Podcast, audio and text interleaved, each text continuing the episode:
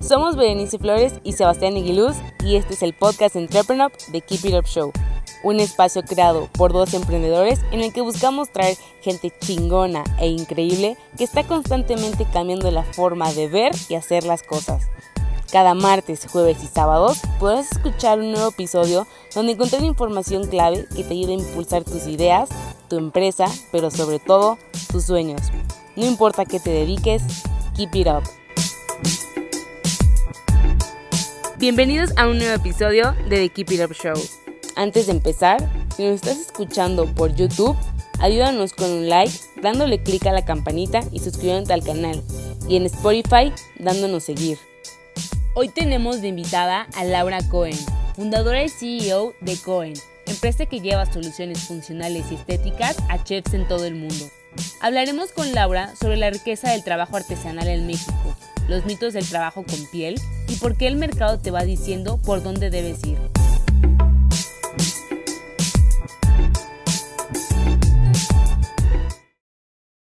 Hola, muy buenas tardes y bienvenidos a otro episodio de The Keep It Up Show. Aquí Sebastián Aguiluz, cofundador y CEO de Entrepreneur, y estoy aquí con Laura González, fundadora y CEO de Cohen. ¿Cómo estás, Lau? Muy bien, ¿y tú, Sebastián? Bien, también, gracias. Qué bueno. Oye, Lau, para los que no estén tan familiarizados con Cohen, no sé si nos puedes contar un poquito más sobre lo que hace. Claro que sí. Bueno, comenzamos hace cinco, años y lo que nosotros hicimos desde el inicio fue trabajar con artesanos para crear piezas funcionales para un mercado, ¿no? En este caso, o bueno, en el inicio fue diseñar estuches para chefs para que puedan guardar todas sus herramientas de cocina. Ya pues ya llevamos cinco años en esto y al día de hoy pues hemos evolucionado mucho, migramos de hacer productos solamente para chef, ahora estamos empezando a desarrollar productos para diferentes nichos. Queremos replicar el modelo que estábamos haciendo con Cohen, pero para otros, otros nichos específicamente, ¿no?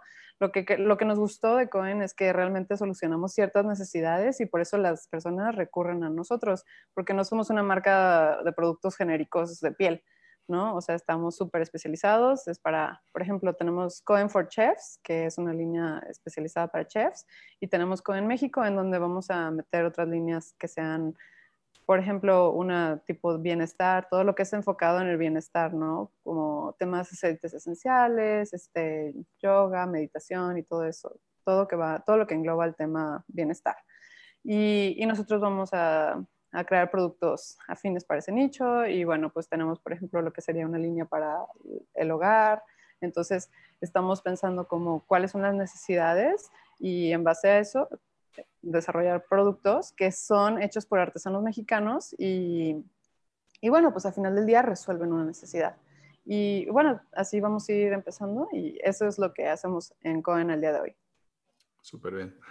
Oye, Lau, ahorita que mencionaste lo de los artesanos, me da curiosidad porque normalmente, ahorita es emprendimientos que, que colaboran con artesanos, pues han salido muchos, afortunadamente, pero normalmente se basan más ya sea o en artesanías o en bordado artesanal, etcétera.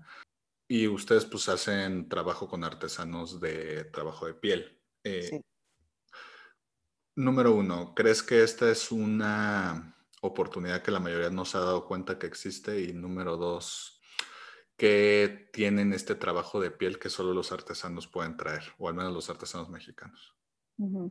Sí. bueno, el hecho de que muchas personas estén yendo al tema de trabajar con artesanos y trabajar sus artesanías, pues se me hace muy bien. O sea, yo pienso que es un sector que está muy desfavorecido y entre más personas traten de ayudarlo, pues mejor.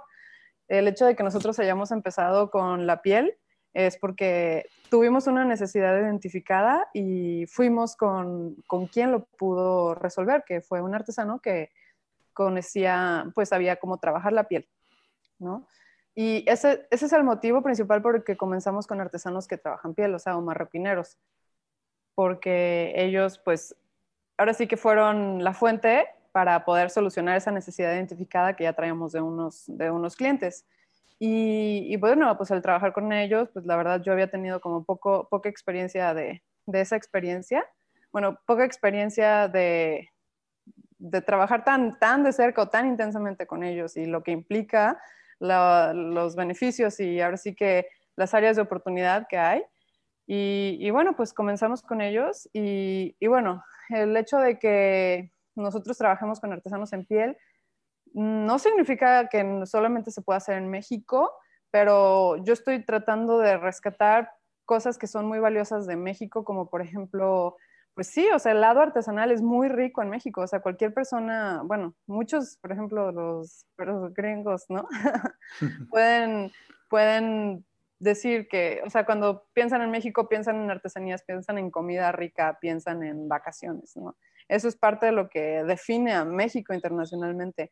Entonces es un sector que, a pesar de que es muy significativo, representativo en México, pues ya estando aquí en México, pues es uno de los sectores más desfavorecidos. Entonces, no es simplemente que esto no se pueda replicar en ninguna otra parte del mundo, es simplemente que lo queremos hacer muy bien aquí y darlo a conocer en otras partes para que la gente que está aquí, que lo está haciendo, pues pueda generar, puede tener, pueda generar ingresos para su familia y pues tener una mejor calidad de vida. Súper bien. Oye, Lau, en este mundo que cada vez eh, cuida más todos estos temas de social, etcétera, y queda claro que aunque yo no tengo ningún producto eh, hecho de piel, pero pues tampoco satanizo el tema, ¿cuáles crees que son los grandes mitos que, que podrías desmentir al respecto de esto? Eh, por ejemplo, a mí que nunca he comprado algo de piel, ¿cómo me convences de apostar por este tipo de productos? Ok. Y bueno, te puedo hacer la pregunta de por qué nunca has comprado nada de piel. Yo creo que más, una de dos, eh, o por codo, porque normalmente es más caro. Yo me acuerdo hace unos dos, tres años que fui a Villa del Carbón, que hay mucha industria de, de piel por ahí, y que vi una chamarra que me acuerdo que me encantó, y ya llegué y le dije, oye, eh, ¿cuánto, ¿cuánto cuesta? Y uno me dieron el precio que se me hizo así el codito de... Ah", y dos, pues que nada más aceptaban efectivo, entonces pues todavía más, ¿no? Entonces, eh, yo creo que es más por eso y ¿Por precio? porque como, por precio y como buen hombre, en general ese tipo de cosas no me los compro para mí mismo. normalmente me dan regalos y simplemente no ha coincidido que, que me den algo así. Pero no, no, no, no lo satanizo ni mucho menos. No, no, no.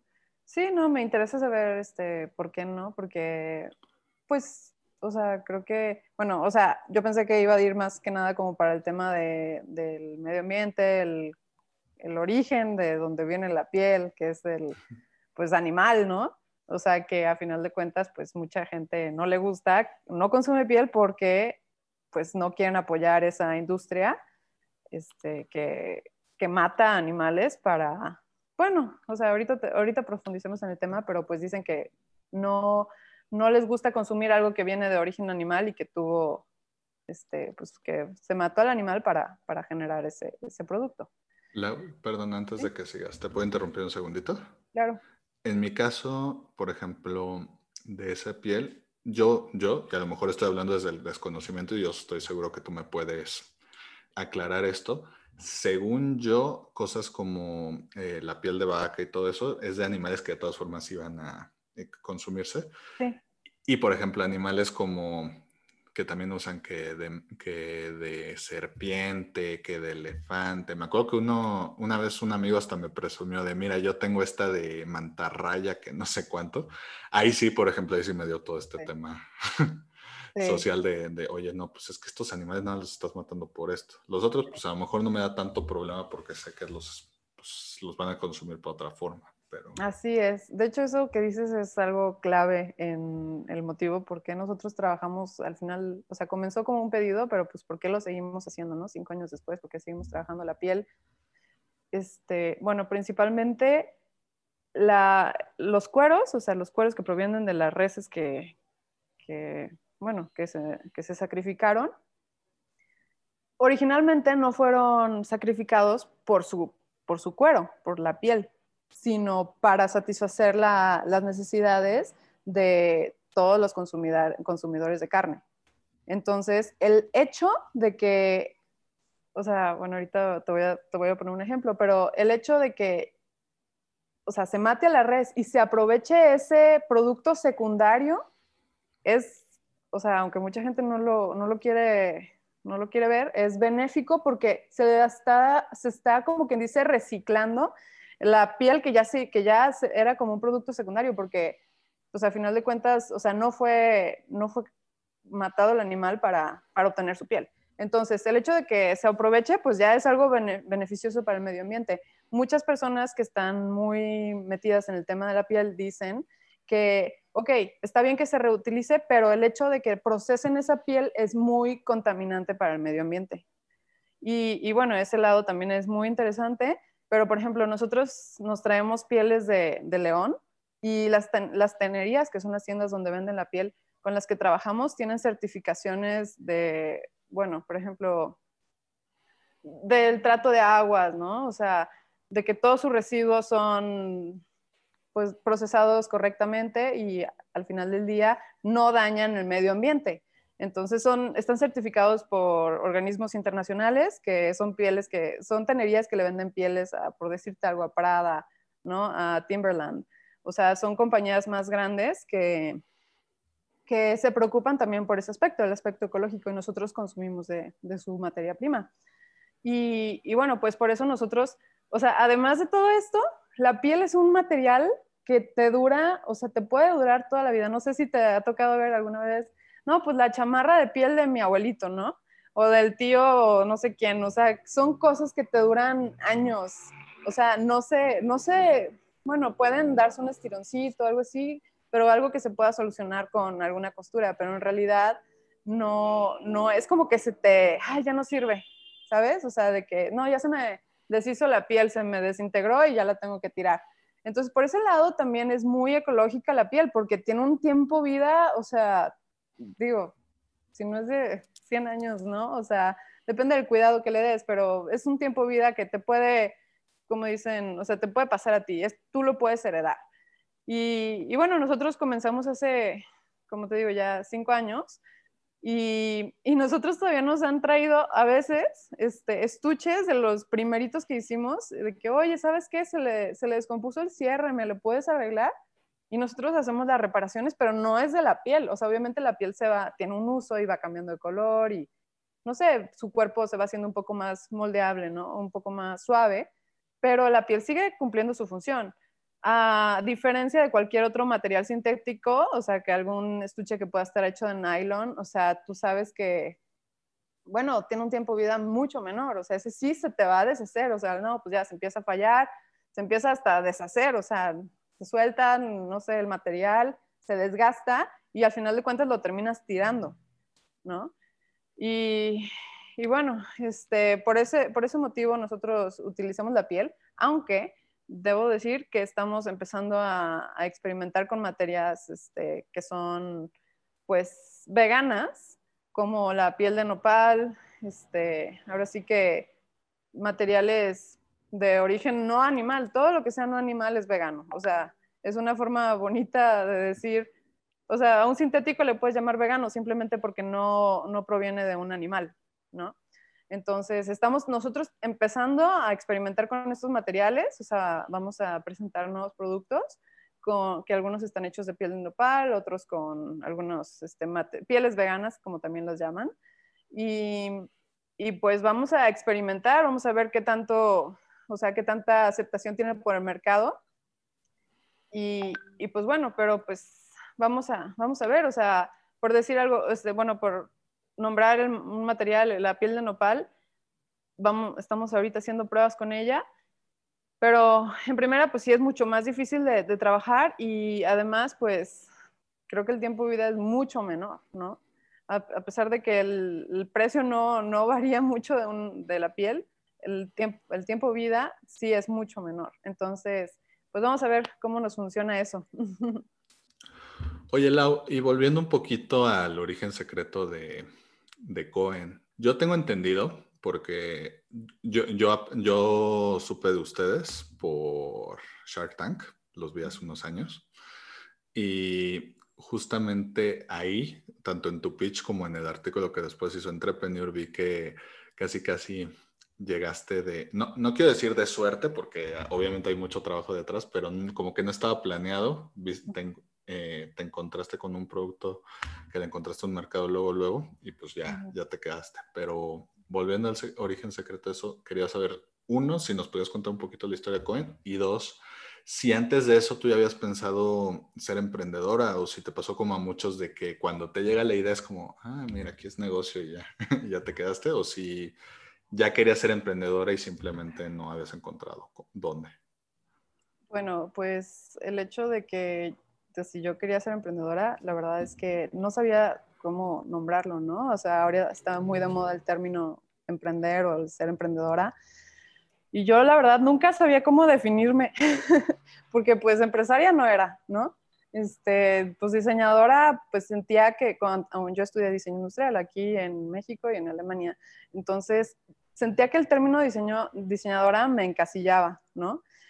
Pero pues a final de cuentas sí ponía yo pues el diseño en los productos, ¿no?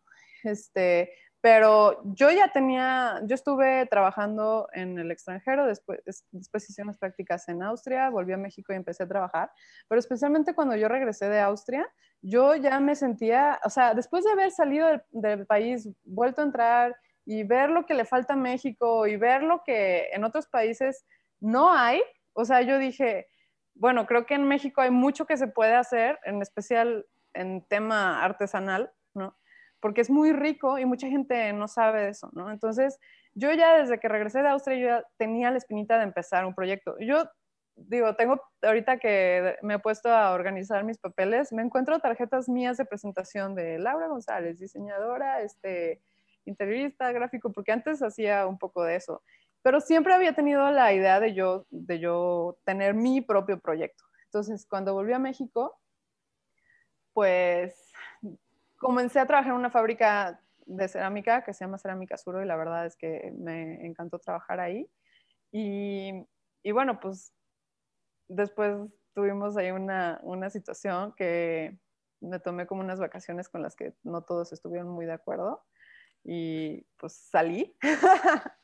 y, y, bueno, pues fue la oportunidad, justo después de eso todo el mundo me preguntaba, oye, pues mira, este, ¿sabes ya dónde quieres volver eh, o empezar a trabajar? Y, y, yo, o sea, aunque me sentía la verdad muy lastimada por cómo había, porque pues me, me, me renunciaron por decir algo, ¿no? Por decirlo de una forma. a pesar de que había pasado eso, y, pues había mucha incertidumbre en mi vida. Yo sabía que era una oportunidad, era el momento perfecto para yo empezar a hacer mi proyecto. Entonces, pues no sabía muy bien cómo, cómo, iba, cómo iba a finalizar mi camino, pero pues tenía ya la, la espinita y estaba como muy atenta. Tenía ya la iniciativa y estaba muy atenta a buscar señales de, de qué es lo que podría estar haciendo más grande de lo que ya estaba haciendo, que era pues trabajar para clientes freelance, este, en proyectos freelance. Y, y, bueno, pues uno de esos proyectos fue el diseñar esto, estos estuches para, para cocineros. Y, y, bueno, el tema de la piel en la universidad sí me gustaba mucho. En la universidad yo hice una bolsa y tenía bocetos para hacer chamarras y todo, bueno. Pero así como concreto, solamente bueno, de hecho sí hice una chamarra, pero eso más bien fue como maquilada. yo solamente hice el diseño y e hice una bolsa pero aparte de eso no tenía mucha experiencia. Pero siempre me había gustado la piel, o sea, la piel se me hace un material, no sé, como que el tacto, la calidez que te da, a mí me encanta. Y, yo ya tenía como ese gusto por ese material y cuando empezó este proyecto, pues me adentré mucho más en, lo que implica el trabajar la piel. Y así fue como saqué a flote este, este primer pedido y lo entregué. Y después de haberlo entregado, pues vi que había una demanda por ese producto y simplemente yo pues seguí, o sea, aprovechando la demanda y satisfaciéndola, ¿no? Muchas personas me decían, oye, ¿tienes otros colores? Y yo decía, pues no tenemos, pero hacemos, ¿qué color quieres, no? Entonces empezamos a hacer pues el mismo producto en otros colores y luego me empezaron a decir, oye, ¿no tienes otros modelos? Entonces, pues empezamos a desarrollar, empezamos a desarrollar, te digo, porque ya en ese entonces estaba trabajando conmigo mi hermana, y, ya empezamos a desarrollar nuevos modelos y luego pues nos movimos a mandiles y así fuimos creciendo la, la, gama de productos y pues también creciendo nosotros como empresa. Este, para, pues simplemente fuimos atendiendo las necesidades del mercado, pero el hecho de que yo quería trabajar o tener algo mío, o sea, algo o sea, porque yo sentía que yo tenía la capacidad, ¿sabes? Entonces, simplemente ese, ese, sentimiento me empujó a, a arrancar.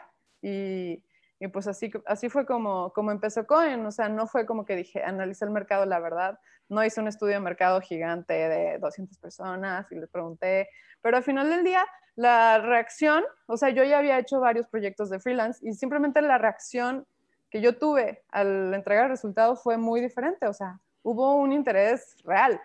Y, la gente, o sea, ¿cómo lo confirman ese interés? Pues con su dinero, ¿no? Cuando pones un dinero en algo es, es porque, pues, crees que lo vale. Y, o sea, vale más ese producto que tu dinero. Entonces haces ese intercambio. Y, y pues cuando la gente no empezó a, a, pagar por nuestros productos, pues dije, bueno, entonces en, en realidad sí estamos solucionando pues una, una necesidad. Y, y, fue así como, como empezamos. A mí la verdad me, no sé, como que siempre me gustó mucho el lado de que ver qué hay atrás de esos estuches. O sea, por ejemplo, el señor que me, que me ayudó a hacer esos primeros estuches, pues era primero el señor solo. Y ya después, su hermano que no tiene trabajo, pues le empezó a ayudar. Y ya después, pues no era el hermano mayor, eh, ahora también era el chico. Y ya después no era solo el chico, era también el, el que le seguía a él.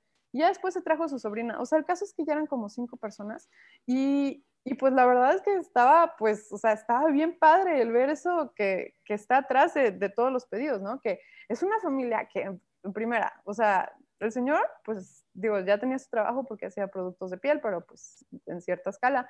Y el hecho de que él vaya creciendo y ya se necesiten más personas y más personas pueden tener un ingreso de eso, a mí, o sea, eso fue lo que me movió y, y pues, o sea, por eso pues, lo seguimos haciendo, porque sé que puede ayudar a otras personas. Muy bien. Antes de seguir con la pregunta, quisiera hacer notar de lo que tú habías dicho, de, porque hay muchas veces de que algunos, la mayoría de los que nos escuchan o son emprendedores o son personas que quieren emprender. Y algo que lo saca mucho de onda es de, es que a mí todo el mundo me dice que mi idea está muy padre, que, está, que me voy a volver rico, que no sé cuánto. Y luego cuando la saco, nadie, nadie les compra, ¿no? Pasa. Que, que eso, pues, entonces por eso quería hacer hincapié en lo que tú dices, de, o sea, no solo es de yo, Lau, digo esto es una buena idea, sino que el mismo mercado me está diciendo, por aquí es. o sea, por aquí va, te pago, te hago, que es la mayor, lo que yo siempre les digo es que más que estudios de mercado, que otras cosas, si vendes es tu validación. Claro. Si no, pues si no vendes es una de dos cosas. O, o, tienes un buen producto o servicio que no está en el mercado, que no le estás vendiendo al mercado eh, objetivo. A lo mejor tú piensas que es otro, pero, por, pero realmente es por otro lado. O a lo mejor tu producto o servicio simplemente no, no es tan bueno como uno quiere. Y es al, ese tipo de cosas que luego deberíamos de... Ningún emprendedor lo quiere escuchar, pero esa es claro. la, la, el tipo de cosas que, que nos sí, surge saber, ¿no? Sí, y yo te puedo decir que como Cohen, o sea, siempre hemos, estamos evolucionando, o sea, no solamente vamos a hacer estuches de cuchillos toda la vida, ¿no? ¿Por qué? Pues porque queremos crecer. Entonces, sí estamos así, no tienes idea, para nosotros, o sea, nuestra validación, o sea, es el hecho de que, pues de que la gente nos vuelva a elegir. Y de eso eso, o sea, significa que nosotros existamos, o sea, porque si no hay ingresos, o sea, este no es un negocio, bueno, o sea, a pesar de que lo que la gente cree en Shark que somos millonarios y bla, bla, bla, no, este, es un negocio que subsiste de sus ventas, entonces, si no estamos vendiendo, pues no es negocio, entonces sí estamos muy preocupados en que solucionemos necesidades para que la gente ponga su dinero en nuestros productos. Y no solamente nuestros productos, sino nuestras, nuestros servicios también, que es al final de cuentas generar valor, ¿no? Exacto. Uh -huh. Oye, Lau, y por ejemplo, me da curiosidad, ¿cómo llegaron ustedes a los chefs? ¿A los por, chefs? Sí, porque pues, es un mercado que a lo mejor yo, a mí nunca se me hubiera ocurrido buscar ahí. Sí, claro. No, te digo que, o sea, pues es que fue, yo tenía proyectos de freelance, ¿no? Entonces, literal, me hicieron un pedido, un chef, y y yo me metí al tema de la piel, me metí a ver dónde podía conseguirla, dónde podía conseguir alguien que me ayudara a hacer las primeras piezas, dónde podía hacer mi prototipo. Y, ya que estaba en el mundo de los, o sea, ahora sí que de los chefs, este, pues esos chefs que recibieron ese primer, esos primeros pedidos, pues fueron pasando la voz. Y pues simplemente fue, todo comenzó como un pedido más, ¿no? O sea, un pedido más y al final de cuentas, pues fue, se volvió algo más grande. Súper bien.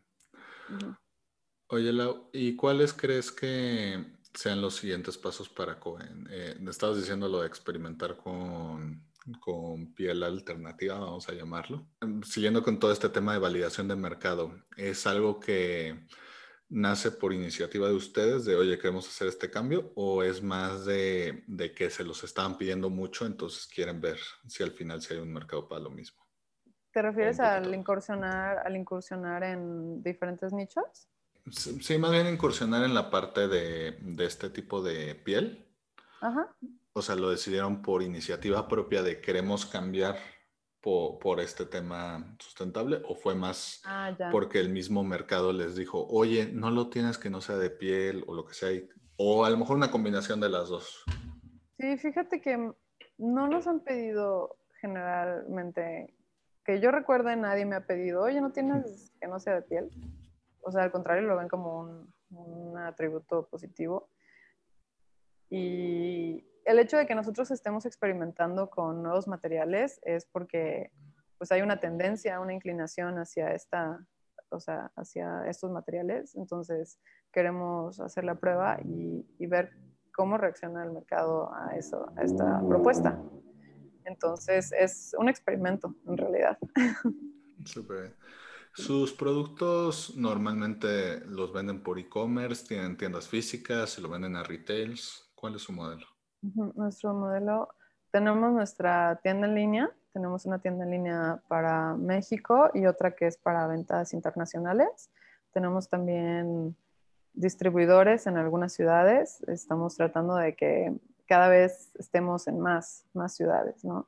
Y, también, por ejemplo, tenemos chefs que, con los que colaboramos y, y ellos pues son como voceros de nuestra marca.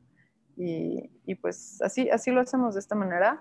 Mm, tenemos un aliado comercial en Estados Unidos, ahora estamos distribuyendo con, con otra marca de, productos para chefs en Alemania y tenemos un distribuidor en Italia, pero es un poco más, más pequeño. Y, y bueno, pues la idea es irnos expandiendo poco a poco. Súper bien. No, no, hay una parte de ti que dice, qué chistoso que un estuche que yo diseñé en, en aquí en México eh, con una comunidad de artesanos acabó en Alemania o en Estados Unidos o lo que sea. Te digo porque, por ejemplo, con el podcast nos oyen gente de 16 países y si es un poquito como de, porque hay un güey de Dinamarca que me está escuchando. Entonces. Wow. Que seguramente es un mexicano que está de intercambio, ¿verdad? Pero, sí, sí, sí. Pues a mí, o sea, a mí no se me hace chistoso, al contrario, o sea, esto yo lo traigo conmigo porque yo viviendo fuera de México me di cuenta de la percepción que, existe de lo que somos los mexicanos y lo que es México, ¿no? Que es un lugar lleno de, de narcos, de drogas, donde no hay tele, donde todos vivimos y nos transportamos en caballo. O sea, entonces existe esa percepción o ese cliché, es real. Y, y yo me quedé sorprendida de que, pues sí, o sea, fuera, o sea, realmente algo muy vivo en, en, las mentes de todos los extranjeros, que en México pues estamos muy mal. Entonces, cuando yo comencé con, con Cohen, mi intención siempre fue el intentar borrar ese estigma que tienen de nosotros, de los mexicanos, y simplemente, o sea, que se den cuenta de que en México hay algo más, hay algo más que drogas, hay algo más que violencia, ¿no? Hay productos chingones. O sea, hay mano de obra que es de primer mundo, ¿no? Esto, o sea, lo que hacemos se puede comparar con cualquier producto que sea hecho por cualquier compañía italiana de, de primera, ¿no? La verdad, tenemos la capacidad. Entonces, sí fue mi meta desde el inicio que lo que se hace aquí en México se dé a conocer en todo el mundo y de una forma así como que poniendo un granito de, arena podamos, o sea, dar a conocer yo sí digo, esa es parte de nuestro lema. O sea, lo que hacemos en Cohen es dar a conocer en todo el mundo la magia de lo hecho en México. Y, y esa es nuestra parte de nuestra misión. Entonces, sí es algo esencial en nosotros. O sea, queremos de verdad estar en todo el mundo. O sea, que no sea como, digo, no es un hecho arbitrario, ¿no? Que, que lleguemos a Alemania, sí lo estamos buscando. Muy bien. Oye, Lau, para ir terminando, a todos los invitados de The Keep It Up Show les pedimos sus tres sís y tres nos para los emprendedores. Es decir, tres cosas que un emprendedor debe hacer sí o sí y tres cosas que debe evitar a toda costa. Tres mandamientos y tres pecados capitales. ¿Cuáles serían los tuyos? Pues el un primer sí, yo diría que sí rodearte de gente que crea en ti y gente que a lo mejor sepa más que tú para que te puedan ir ayudando a que puedas ir creciendo. Ese sería definitivamente uno de los sís. Otro sería tener claro un propósito. Porque si no tienes un propósito, pues la verdad no le encuentras sentido a lo que estás haciendo y te aburres y te cansas. Entonces, ese sería definitivamente otro sí. Y también el ser paciente, ¿no? Sí, ser paciente porque pues las oportunidades no siempre te llueven, ni menos cuando vas empezando. O sea, yo digo que es súper gratificante el ser emprendedor porque de repente te pasan cosas, o sea, como que te contacta tal marca, ¿no? Y dices, ¿qué? O sea, están volteando a vernos. Y, y eso es algo así como que dices, wow, pero también hay que, hay que pasar por mucho para que lleguen esas, esas oportunidades. Entonces, hay que ser pacientes, ¿no? O sea, porque es un camino largo, eso es una carrera de aguante, yo le digo. Y unos, o sea, uno de los nos sería, pues ahora sí que escuchar las opiniones de todos, porque todos tienen opiniones distintas sobre lo que, sobre ti, para empezar, y luego sobre lo que estás haciendo. Entonces, si te pones a escuchar todo lo que la gente está pensando de ti o lo que o lo que te recomendarían así como con, sin afán de molestar, o sea, pues no, te vas a volver loco. Entonces yo definitivamente te diría, no escuches todas las opiniones, o sea, tienes que saber de quién sí escuchar la opinión, porque pues no se puede satisfacer a todos. y también, bueno, en el negocio algo que he aprendido es este, que no se puede ser mal administrado, hay que aprovechar los recursos desde el inicio y, no hacer cuentas alegres, ¿no? Y el más importante, un no, es no darse por vencido, porque las cosas, las mejores cosas de verdad que sí pasan cuando te esfuerzas en, lograr una meta. Súper bien. Oye, Lau, si alguien quisiera enterarse más de lo que hacen, comprar sus productos, etcétera, eh, ¿dónde los pueden localizar en redes? En redes estamos como coen.mx o coen for chefs, y ahí directamente en Instagram o en Facebook. Y también nos pueden buscar en Amazon como Coen. Este, ahí salen nuestros productos y están para entrega al día siguiente. Súper bien. Eh, igual para los que quieren comprar del extranjero, aprovechando que nos oye gente de fuera, ¿dónde pueden? Sí, pueden visitar eh, coen, coenforchefs.com y también coen.mx en nuestra página web, nuestras páginas web también pueden encontrar nuestros productos. Súper. Oye, Lau, pues te quiero agradecer por tu tiempo. Espero te lo hayas pasado también como nosotros y como decimos en el programa, keep it up. Gracias, Sebastián. Un gusto. Igual, un abrazote. Bye. Si te gustó el episodio de hoy, recuerda que puedes escucharnos en Spotify y YouTube y para más herramientas de estos temas, estamos en Instagram y Facebook como arroba entrepreneur. Si quieres seguir a nuestro invitado de hoy, te dejamos en la caja de descripción sus redes sociales y datos de contacto. Gracias por escucharnos y nos vemos en el próximo episodio. Recuerda, keep it up.